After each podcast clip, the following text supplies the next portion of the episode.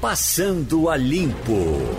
Começa o Passando a Limpo. Hoje tem Eliane Cantanhede, tem Igor Maciel, tem Ivanildo Sampaio e tem Jamildo Melo.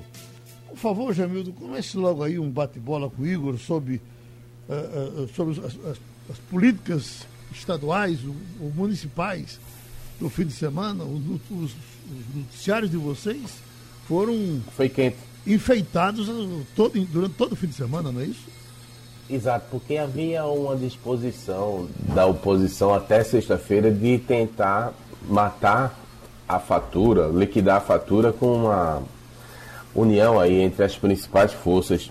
Mas o PSL, que seria uma espécie de fiel da balança, na sexta-feira tomou um rumo divergente, lançando um advogado chamado Carlos Andrade Lima é, para ser o representante do partido nessas eleições, eleições ficaria neutro.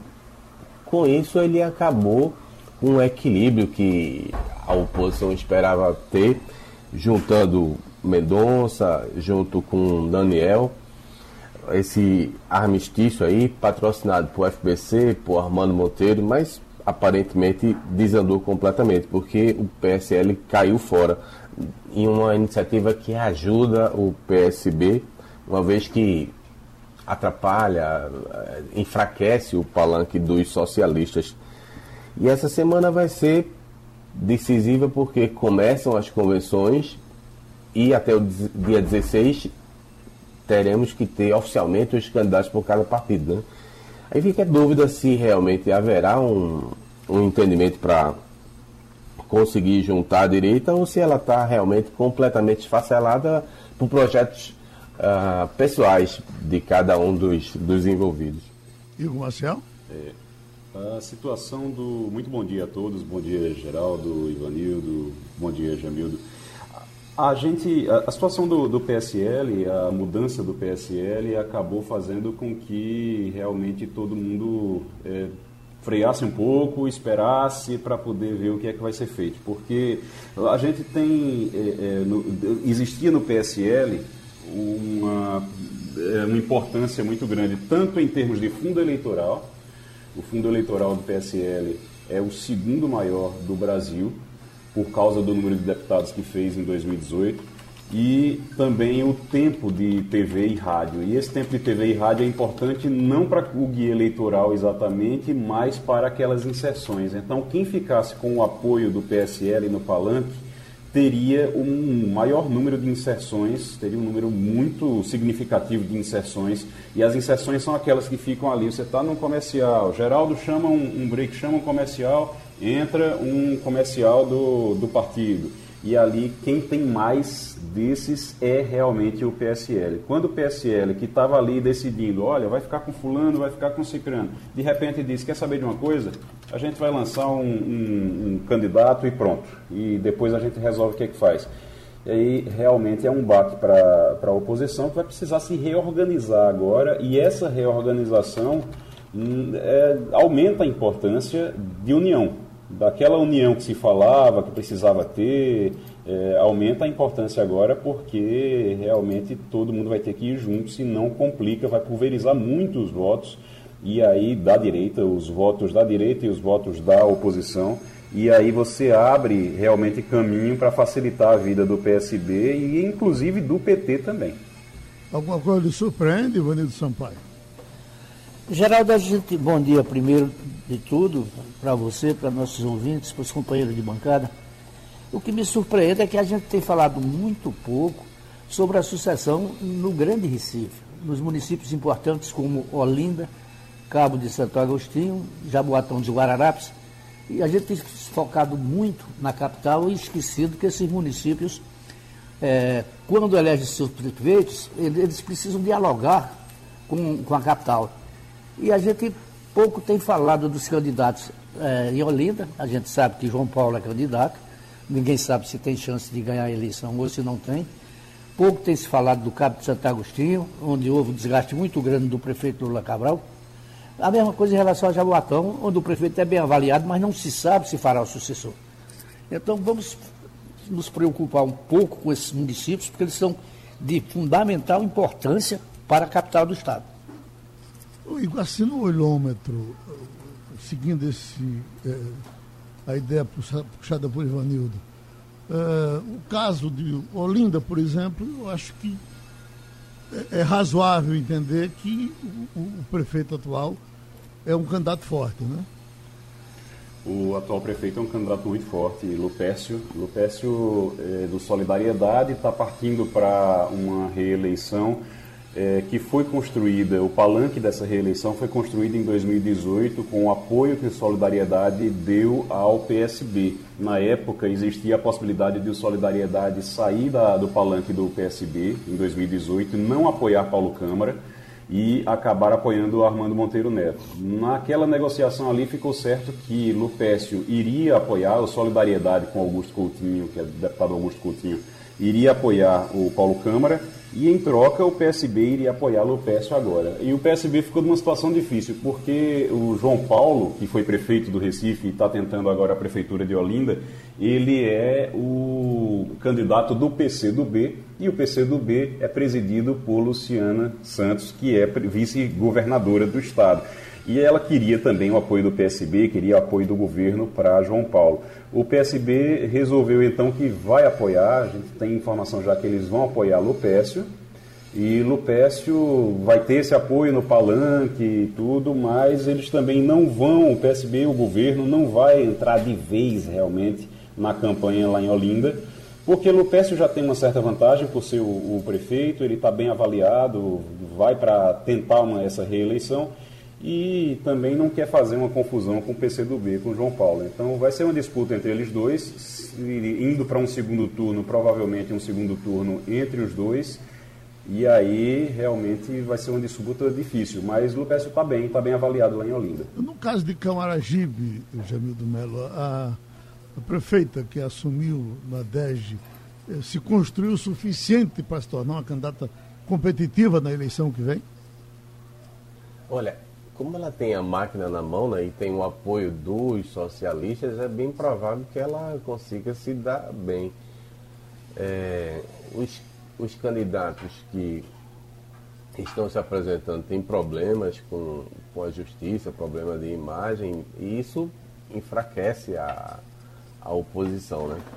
Mas é, tudo se resolve é na hora do voto lá com o eleitor, não dá para você cravar. Em relação ao Jabotão, só para complementar o que Ivanildo aí bem disse, é, é possível, eu acho que já dizer que o Anderson se reelege com muita facilidade, porque ele está muito bem avaliado, tem muitas obras para apresentar, é amplamente ajudado pelo governo federal, de maneira que cria um diferencial enorme, né? Uhum. E para o PSC, para o, o PL, o partido deles, eles precisam muito cravar essa bandeira aí já de olho em 2022. E no cabo, embora Vanil tem razão, a gente tenha a, nessas eleições acompanhado pouco, mesmo tendo sido acusado de corrupção, com a máquina na mão, Lula Cabral vai conseguir talvez se reeleger, porque há uma pulverização muito grande das oposições e nenhum nome assim arrasa quarteirão. Então, como já vem apresentando várias obras por conta da força da máquina, é uma, uma cidade milionária, né, por conta ali de swap, da arrecadação, possivelmente ele consiga se reeleger, mesmo com essas denúncias todas de corrupção contra ele. E no caso de Paulista, uh, Igor? Só, é, assim, para é, complementar o que Jamil está dizendo, eu vou divergir do relator em relação a, a Cabo. É, realmente, o, o, Lula Cabral ele tem uma vantagem, mas quando a gente observa, eu vi algumas pesquisas, são pesquisas são feitas pelos partidos lá dentro mesmo, são pesquisas internas. As pesquisas que eu vi, está todo mundo muito embolado ainda. E é muito difícil você dizer assim que, mas que ele leva uma vantagem, realmente leva. Lula Cabral leva uma vantagem. Lá tem, é, é, você tem outros candidatos que estão, inclusive o, o Rezende, o Antônio Rezende, que a gente já entrevistou, Jamildo, que é candidato uhum. a, a, prefeito por lá e pode ser, está é, é, é tá ali em segundo lugar em algumas pesquisas, está bem embolado. Vamos ver o que é que vai acontecer por lá. Agora, Paulista, Paulista tem uma, é, uma situação que é bem complicada ainda não está muito definido por causa da, daquela história do Júnior Matuto. Né? Júnior Matuto lançou um secretário, chegou a ser preso, depois, naquela confusão, chegou a ser afastado, na verdade, depois saiu e voltou agora. Então está tudo muito embolado. Se falava muito em, em, em Carreiro, que seria candidato. Carreiro é o vice de Júnior Matuto, rompeu com ele há muitos, muito tempo já. É, já está rompido há muito tempo. E aí realmente você tem. Ele diz, ele diz que não é candidato, ele resolveu que não vai ser candidato. Então, realmente ficou bem embolado por lá também. O favorito lá é também o, o, o candidato do Júnior Matuto. Matéria do fim de semana do Jornal do Comércio, com grande repercussão. 3 bilhões em 5 anos. Isso aqui já é a matéria de dentro do jornal com relação a gastos que o Estado teve com as estatais. Nós estamos com o economista Écio Costa, que fez parte inclusive da matéria do Jornal do Comércio, para conversar um pouco com a gente nesta manhã de segunda-feira. Vamos com Ivanildo Sampaio. Bom dia, senhor.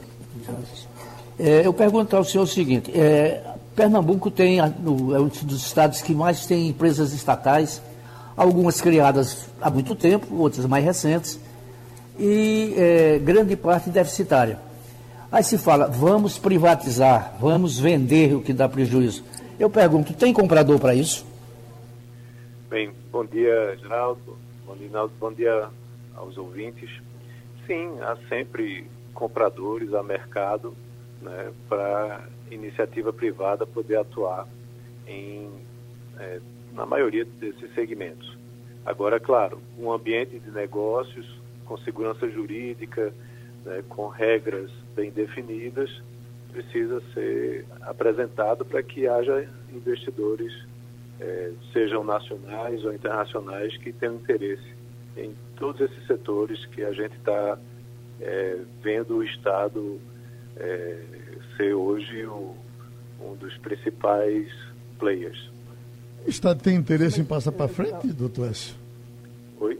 O Estado tem interesse, tem, tem, tem sido tem tanto, trabalha tanto com o um pé atrás com relação a, a, a, a, privatizar coisas, né?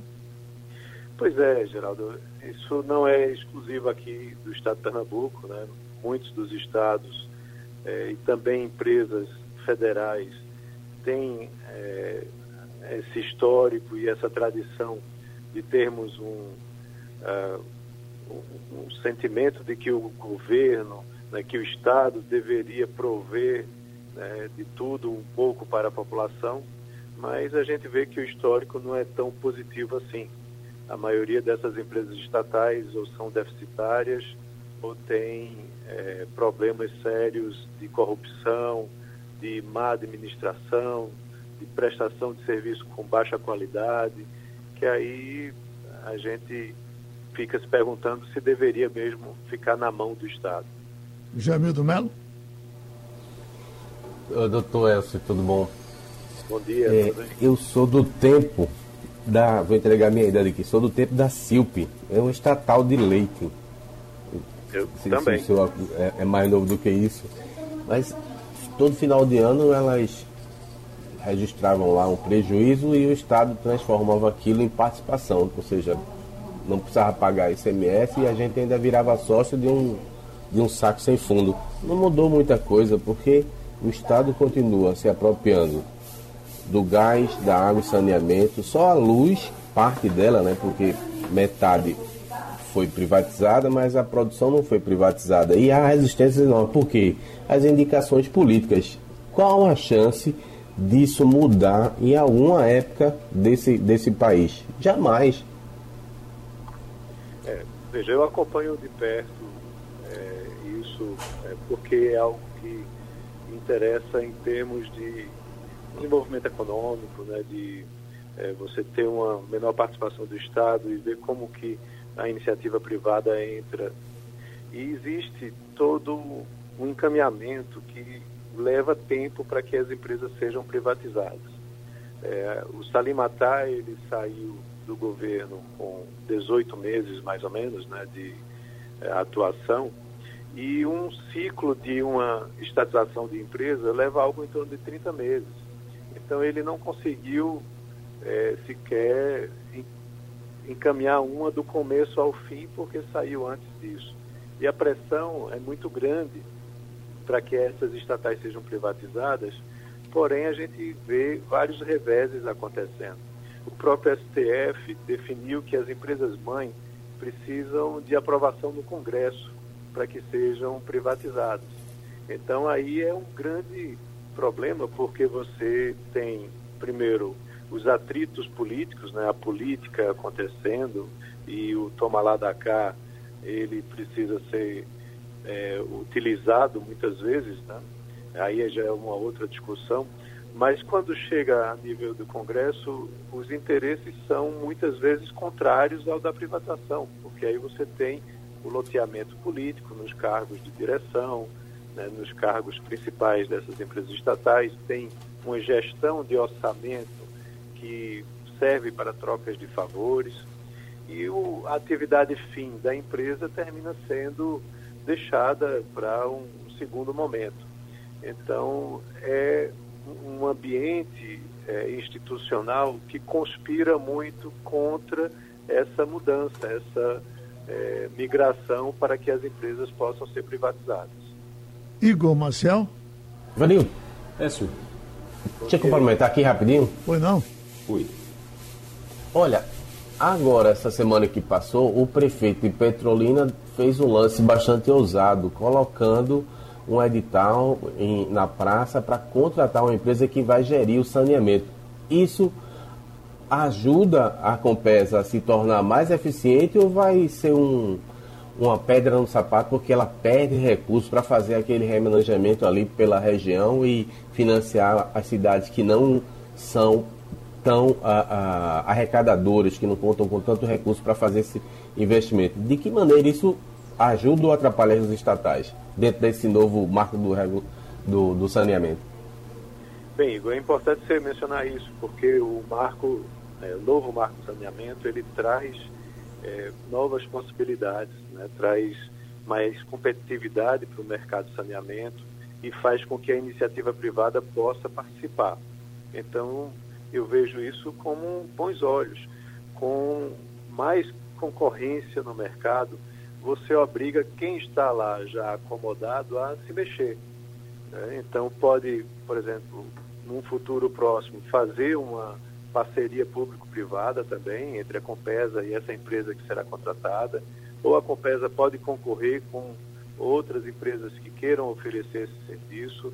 Essa dinâmica é o que a gente precisa no mercado para determinados segmentos, talvez valha mais a pena até você quebrar o monopólio trazer concorrência e deixar lá a empresa estatal concorrendo com as privadas, do que simplesmente privatizar e transferir o monopólio das mãos de, do setor público para o setor privado. Então, isso também faz parte do contexto. Como eu disse lá atrás, é, o, a, a arrumação jurídica ela é fundamental para que as empresas demonstrem interesse por assumir setores que hoje estão nas mãos do Estado. Porque estando na mão do Estado, é muito fácil de você regular, porque o próprio Estado tem interesse pela aquela atividade daquela empresa, então ela baixa o normativo e, e vai ser daquele jeito que o Estado bem entender. Quando o setor privado entra, aí você precisa de agências regulatórias, você precisa de concorrência, para que o mercado funcione de melhor forma né, para atender quem aponta, né, que são os consumidores dos produtos e serviços que é, hoje estão nas mãos do Estado como provedor e que devem e que deveriam ir para a iniciativa privada para de uma forma mais eficiente poder atender a população. Vamos fechar, Igor Marcel? Vamos lá. Écio, é... muito bom dia para você, amigo. É... Eu queria só, aproveitando aqui uma fala de, de Castilho durante o fim de semana, baseado nessa, nessa informação, inclusive, do Estado de Pernambuco, ele disse que um dos grandes problemas é o, o passivo e a, a despesa previdenciária que fica para o Estado também. Isso hoje, a Previdência já é um grande problema hoje, a gente já tem um grande problema hoje com Previdência, não só, não no Brasil simplesmente, mas também no, no estado de Pernambuco, e isso acaba piorando com essas empresas. Tem como modificar o, o, modelo, mudar o modelo de alguma forma para que essa dívida não fique com o Estado ou não? É, só vai vendendo realmente as empresas? É, realmente isso é complicado. Eu vi a matéria do Castilho também, achei importante. É, e essa discussão ela não é fácil. Ela precisa ser realmente equacionada. Né? Na medida que você faz a privatização, fica algum passivo, sim mas ao mesmo tempo você deixa de gerar o passivo futuro né, para as empresas que não serão mais estatais, né, que serão privadas. Então, eu acho que cada caso precisa ser negociado.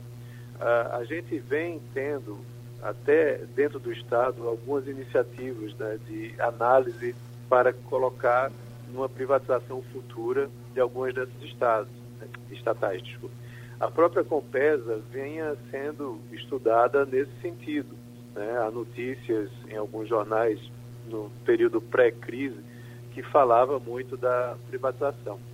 E acredito que para a saída agora, pós-crise, a privatização dessas empresas ela é também de muita importância, porque o déficit dos estados e do governo federal ele tende a aumentar com todos os gastos que estão sendo feitos.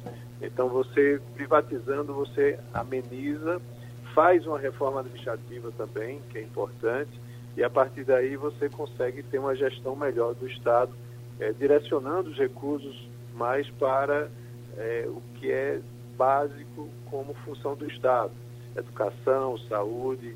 Né, e um pouco de, é, quer dizer, um pouco não, e infraestrutura de segurança, principalmente para a população. Pronto, a gente agradece ao economista Écio Costa, que participou do Passando a Limpo. Agora estamos com o cientista Lucivânio Jatobá, geógrafo da Universidade Federal de Pernambuco. E agora um tremozinho de terra na Bahia, doutor Lucivânio.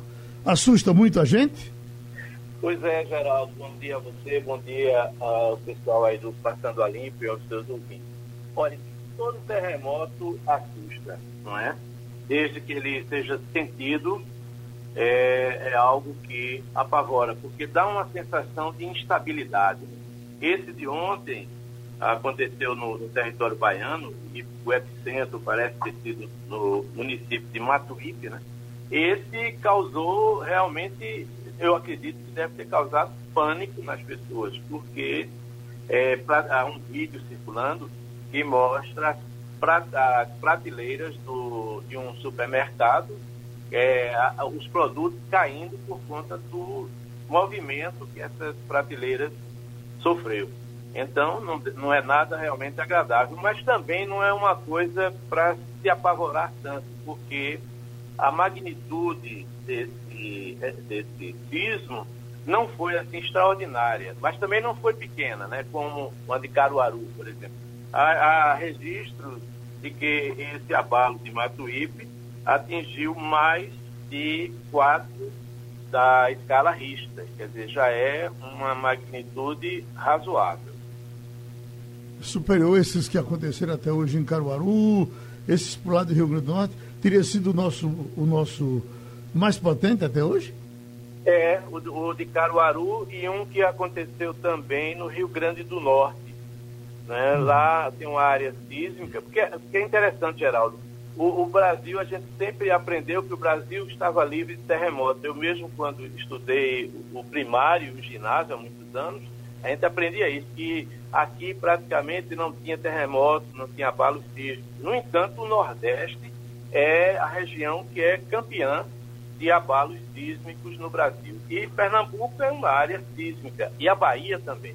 Agora, esse da Bahia, foi curioso pela extensão, atingiu muitos municípios, foi uma, uma, uma disposição dessas ondas sísmicas de uma forma linear, né? atingiu, por exemplo, é, Matuípe, chegou a ser sentido em Feira de Santana, Margosa e até do outro lado da bacia do Recôncavo, que é aquela, o município de Salvador.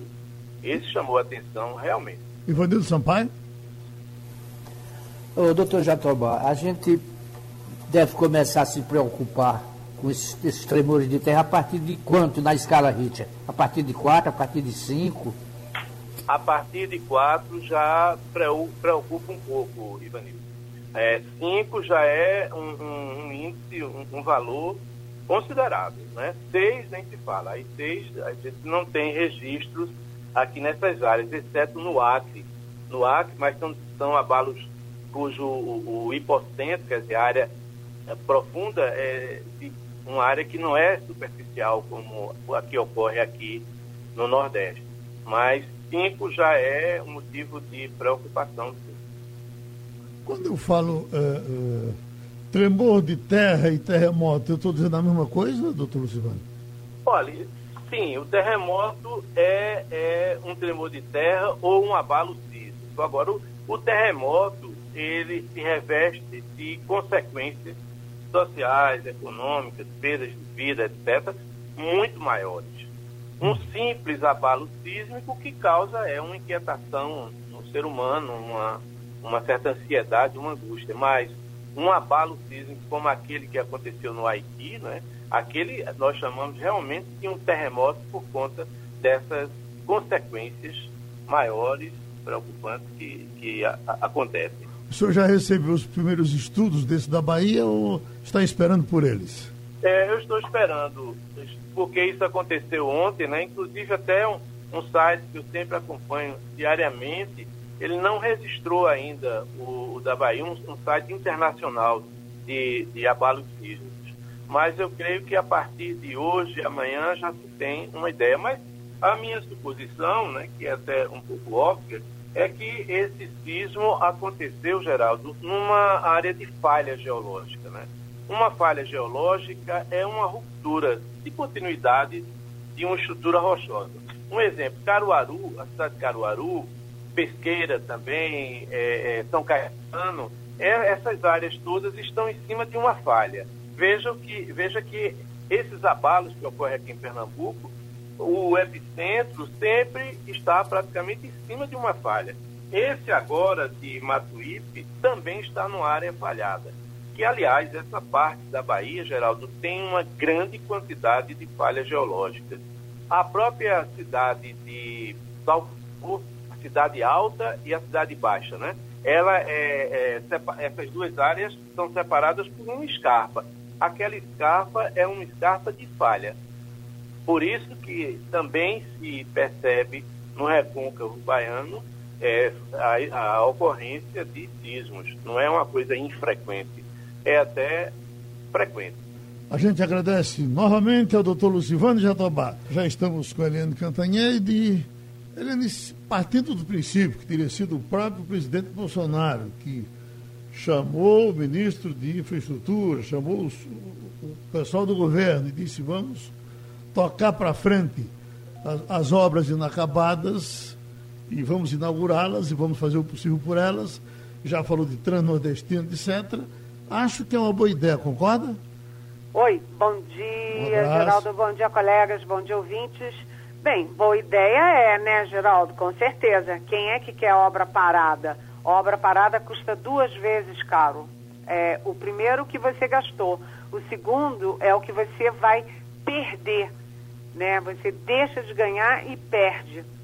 Então, acho importante, acho importante isso. Agora, é, é importante também mostrar o lado político disso, né? Não é só porque é para terminar é, obra, é isso está dentro do cronograma de campanha do presidente. Veja bem onde é que estão sendo essas obras, né? Uhum. Eu estou vendo também uma informação aqui importante, até do Estadão, é, Anvisa pode acelerar registro de imunizante. Antônio Barra Torres é, pede para que, quando forem apresentados os resultados da fase 3, para que é, de imediato a Anvisa já procure fazer o registro para que não haja demora. Enfim, um certo casamento do governo federal com a, a, a vacina Coronavac, que de princípio se dizia que o governo federal fazia restrições por partir de uma ideia de São Paulo. É, o importante agora é juntar todo mundo para ter uma vacina. A gente tem quase 30 vacinas sendo testadas no mundo e muitas delas, uh, inclusive quatro aqui no Brasil, já na fase 3, que é de aplicação em massa na, em pessoas, em humanos. É, e todo mundo tem uma pressa enorme, né? Mas cada hora eu vejo um cronograma. Antes se falava em dezembro, agora diz que não, que os insumos chegam em dezembro e aí poderia ser janeiro. Agora, hoje, já tem uma notícia de que a aplicação em massa só começa em março. E aí é o seguinte, o importante nessas horas é qual é a vacina que será mais eficaz e mais rápida, né? Porque, gente, 120 mil mortos, quase 4 milhões de contaminados é muita coisa. A economia está é, desesperadora, as pessoas, as famílias e as mortes, quer dizer, é importante isso. Agora, lembrando que a Anvisa, ela não é um órgão de governo, né? É uma agência que tem alguma autonomia. Agora, o, o diretor-geral dela, o presidente da Anvisa, é, é um militar e ele tem bom acesso ao presidente Jair Bolsonaro. Ele frequenta, inclusive, a Alvorada e, enfim, e é, tudo que eu converso lá na Anvisa é de que há toda uma. Não interessa o que vem primeiro. Se depender de política, eles vão querer o acordo que foi feito pelo governo federal. Mas na Anvisa o que o que está prevalecendo é a, a mais eficaz e a mais rápida. Jamildo Melo. Eliane, muito bom dia. Bom dia. Aquele episódio tenebroso que aconteceu aqui no Recife, com a garotinha fazendo um aborto legal, parece que continua rendendo frutos nacionalmente, né? Uma portaria do Ministério da Saúde da semana passada está causando forte reação, praticamente um outro escândalo. Olha, só, só para somar, por favor, Sim. Eh, Jamildo e Eliane, ah, estamos às voltas aí com outro problema de uma menina de 11 anos uh, que, uh, estuprada por o namorado da avó, também do, de, do Espírito Santo, está para cima e para baixo, atrás de um, de um aborto oficial e não está conseguindo, Eliane. Olha, foi ótimo vocês trazerem esse tema aqui. Jamildo, Geraldo, por favor, a gente tem que é, prestar atenção ao que está acontecendo. Os médicos do Espírito Santo se recusaram a cumprir a lei e cumprir uma medida humanitária para aquela menina de 10 anos grávida de um estuprador. Estuprador é um criminoso mais covarde que existe. É um crime hediondo você é, estuprar uma menina dos 6 aos 10 anos de idade. E aí, é, parabéns ao médico de Recife, que foi reconhecido nacionalmente e que teve a grandeza, a coragem pessoal de ir para a televisão, botar a cara, botar o nome dele com grande humanidade, grande empatia, grande generosidade e com, com é, bom senso. Né? É impossível você manter uma menina de 10 anos grávida, ter o filho de um assassino, né? Porque é uma pessoa que faz isso com uma criança, ele é um assassino em potencial. Então, é, parabéns para o médico de vocês. Como é que é o nome dele? Olímpio, não é? Olímpio, uhum. exatamente, doutor Olímpio. Ele virou um grande personagem. Agora, na, na questão da portaria do Ministério da Saúde, ela é a portaria da tortura.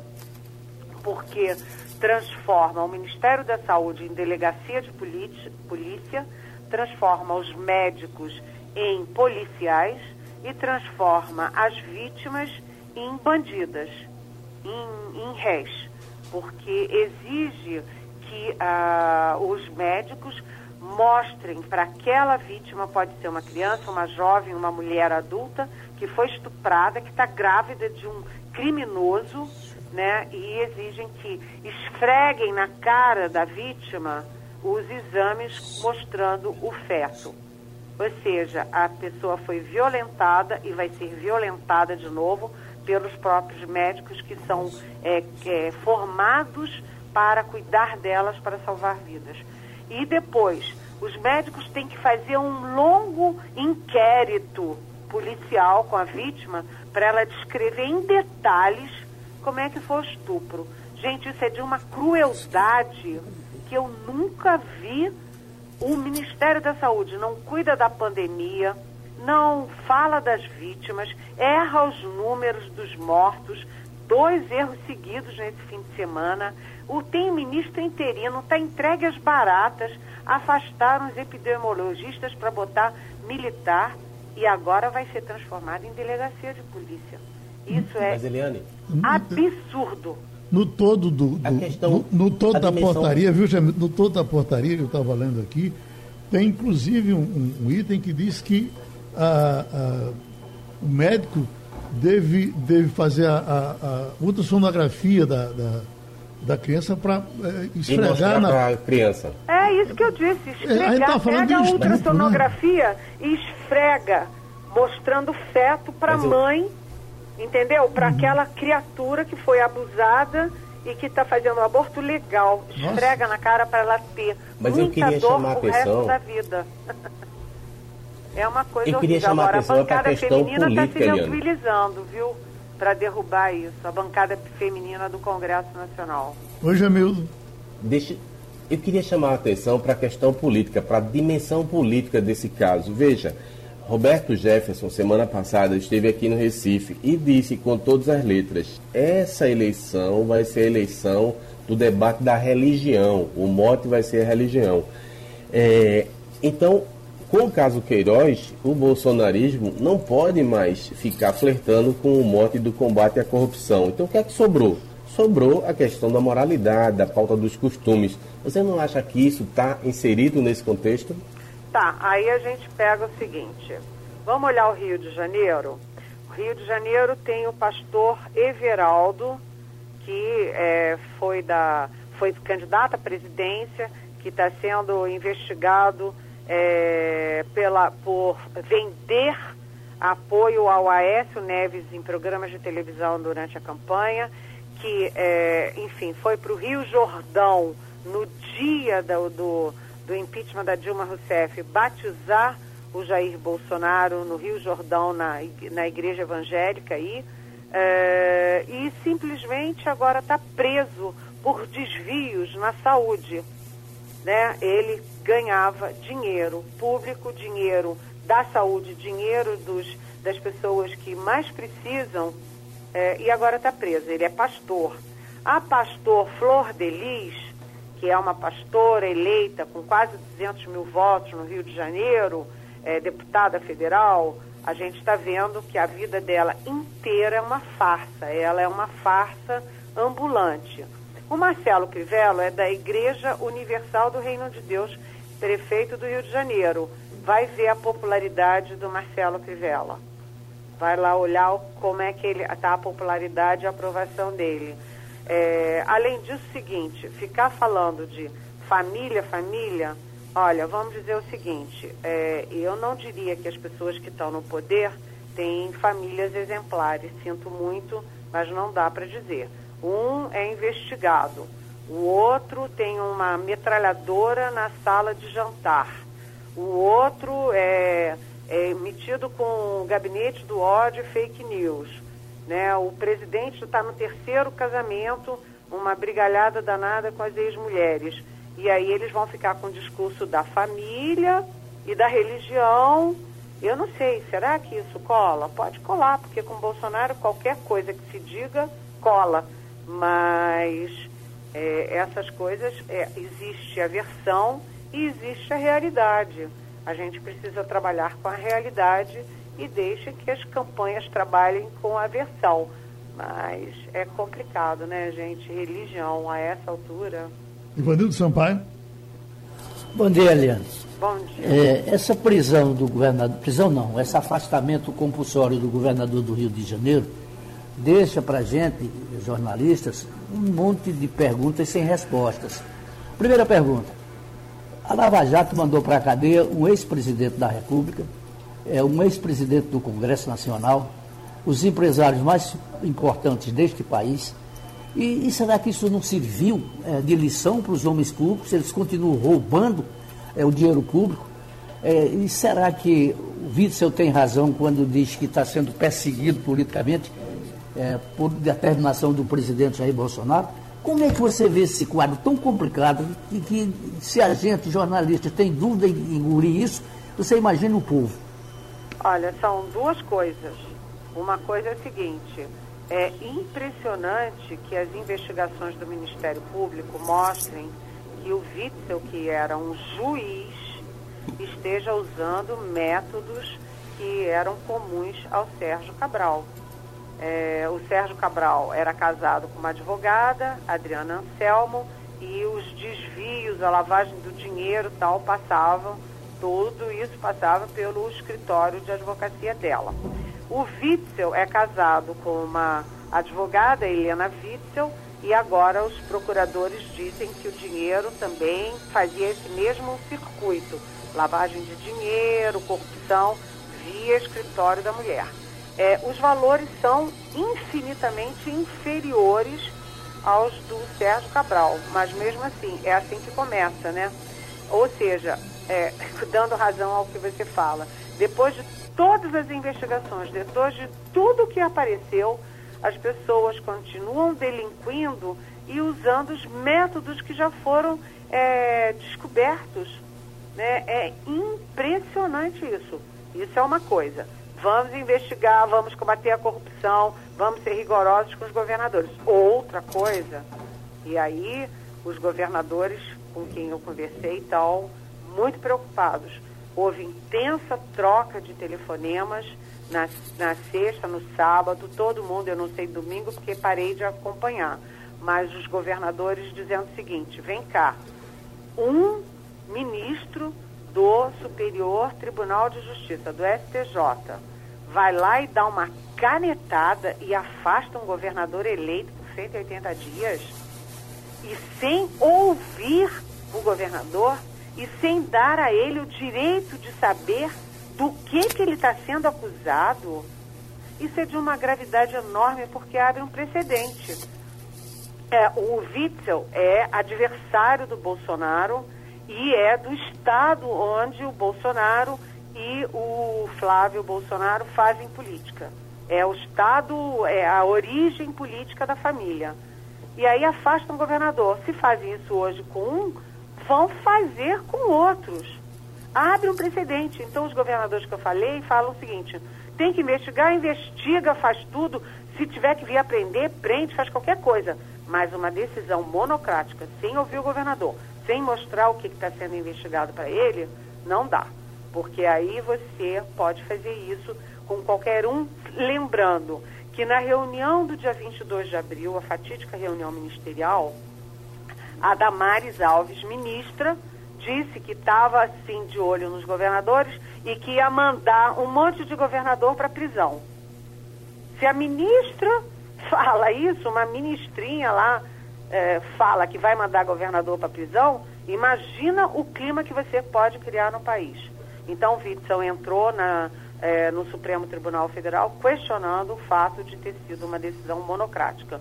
Mas amanhã o plenário do STJ vai decidir e a decisão pode deixar de ser monocrática. O fato é que há a questão da corrupção e há a questão da democracia. E nós temos a obrigação de ficar de olho nas duas frentes. Igor Marcel? Eliane, muito bom dia. A gente, você falou agora há pouco na bancada feminina, na atuação da bancada feminina em relação ao aborto, e tem também a questão da Flor de Lisa, deputada que é acusada de assassinato e que está ainda como deputada, não foi presa porque não foi caçada. A bancada feminina está atuando já para a cassação dela e qual é a possibilidade dela ser caçada e em quanto tempo? Olha, a Igor, a bancada feminina, foram eleitas 77 deputadas. É, e uma delas foi para um cargo no executivo, então a bancada hoje tem 77 mulheres na Câmara. A Flor de Lis mandou uma mensagem para elas na sexta-feira, uma mensagem assim num tom meio desesperado. Pelo amor de Deus, acreditem na minha inocência, me ajudem, me salvem. Sabe quantas das 76 é, responderam para ela? Nem uma. Foi um silêncio absoluto. Nenhuma das 76 respondeu à mensagem desta mulher. Porque essa mulher é uma fraude, uma fraude ambulante. Ela é uma pastora que usa a religião para cometer crimes. Ela tem o discurso da família, ah, adotou, é, aliás, agora se descobre que, era, descobre que é tudo irregular, mas adotou cinquenta e tantas é, é, crianças e adolescentes, jovens e tal. E tudo irregular, tudo mal feito. Já há acusação, denúncia de que ela oferecia às meninas oferecia sexualmente as meninas para pastores estrangeiros que vinham ao Brasil. O, o, o que ela matou era filho adotivo, depois namorou a filha dela, depois casou com ela e ela organizou a família numa quadrilha para assassinar o próprio marido. É uma coisa de maluco isso, né?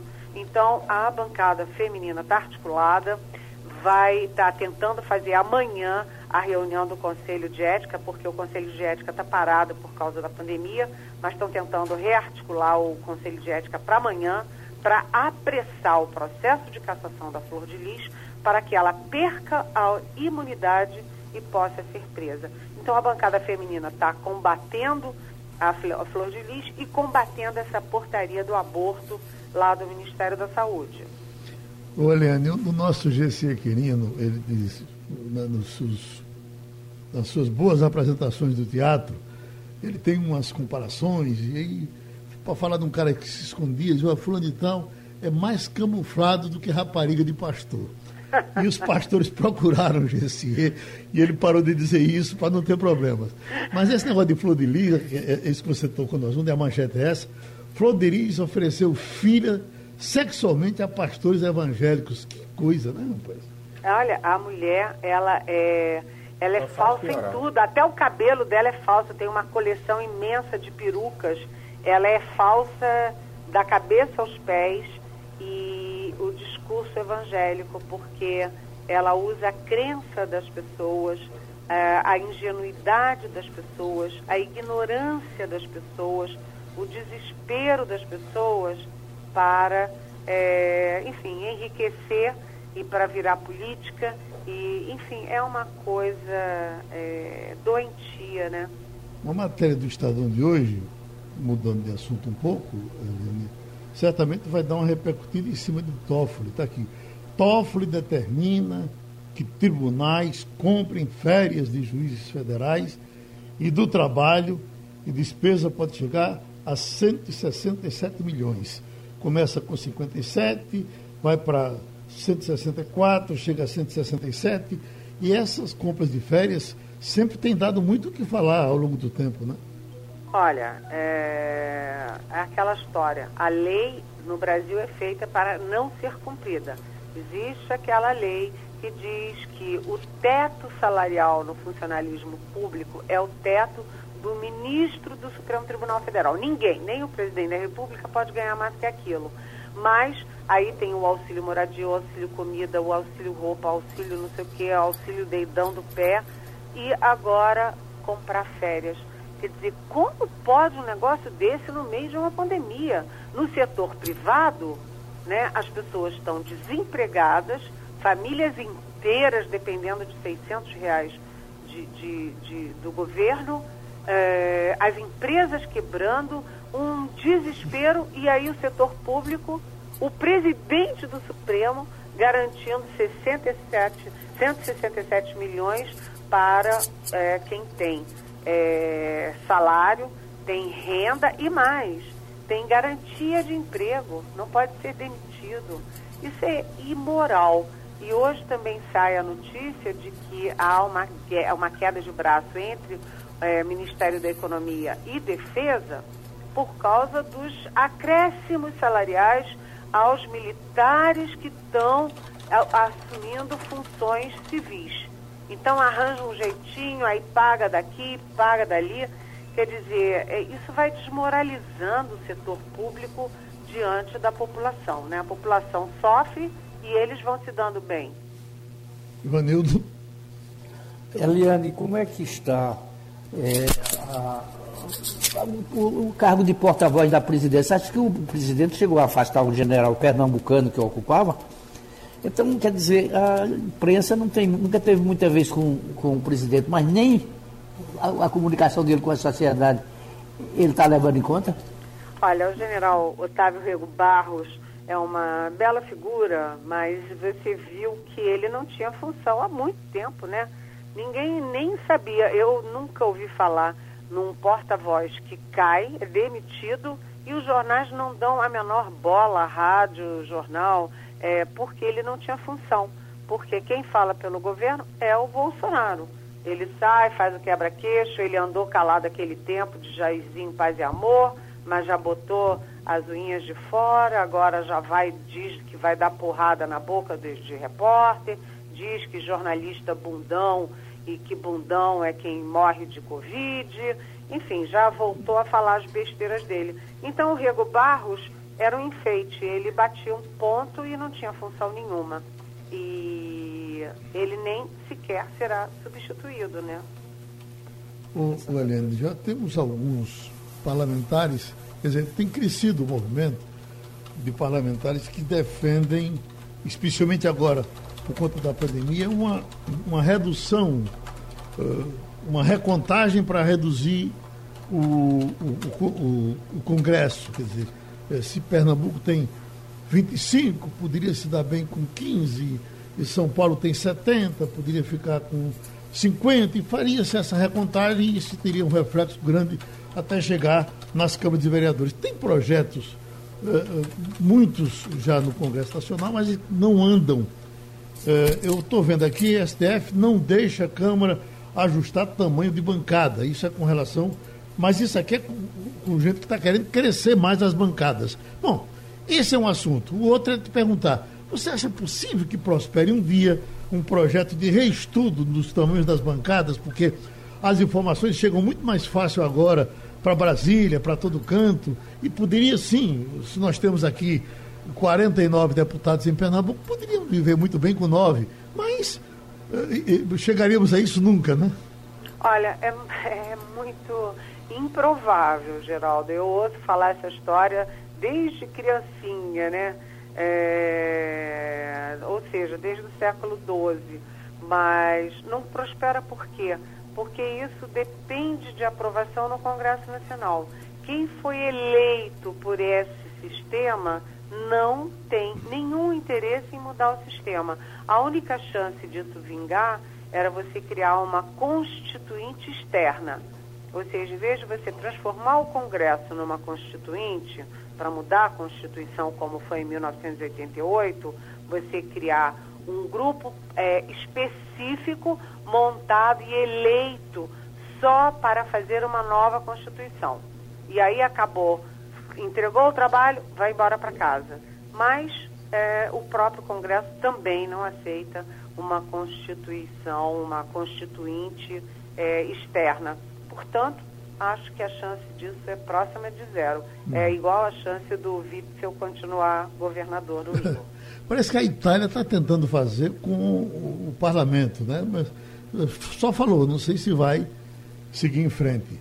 Mas para fechar, Eliane, a nossa conversa hoje, você é, a agenda do, do, do, Supremo, que sempre nos interessa, tem coisa importante para você acompanhar? Olha, a agenda do Supremo está importantíssima. Importantíssima, porque você vai mudar, é, daqui a 15 dias, você muda a presidência do Supremo, né? Sai do, do Toffoli, que é, como ele era ligado ao PT, ligado ao Zé Dirceu, etc., ao Lula, ele passou esse tempo todo, esses dois anos, é, mostrando que não é PT, que não é PT, se aproximou, hoje é o ministro mais próximo do Bolsonaro. E vai para o Luiz Fux. O Luiz Fux, ele é um outro tipo de ministro, e ele é um ministro que ele diz que o juiz tem que olhar para a lei, mas tem que olhar também para os movimentos da sociedade. Então você vai ter uma mudança muito importante e dentro disso você está tendo o foco Lava Jato e o foco Sérgio Moro e o foco Lula. Porque, gente, do, gente, do jeito que a gente está vendo a segunda turma, a gente está vendo as investidas da Procuradoria-Geral da República contra Sérgio Moro, contra Dallagnol, contra Lava Jato. Não está descartada a hipótese de o Supremo é, anular a condenação do Lula pelo Sérgio Moro. Então, isso pode ter um efeito cascato imenso é, em todas as condenações que foram feitas até agora. Então, está todo mundo falando pouco nisso, mas Geraldo sempre com a inteligência, é, muito arguto sempre, Geraldo traz à tona uma questão que tem imenso impacto no país. Eliane, um abraço e a gente se encontra a qualquer momento no Passando Limpo, tá certo? Tá certo. Podem me chamar a qualquer hora. Beijão. Felicidade. Eu vou registrar aqui a doação de mais uma cadeira de rodas da, da Paxidome. Todo, todo fim de mês ou começo de mês, ela faz essa doação. A gente agradece e terminou o Passando a Limpo. Passando a Limpo.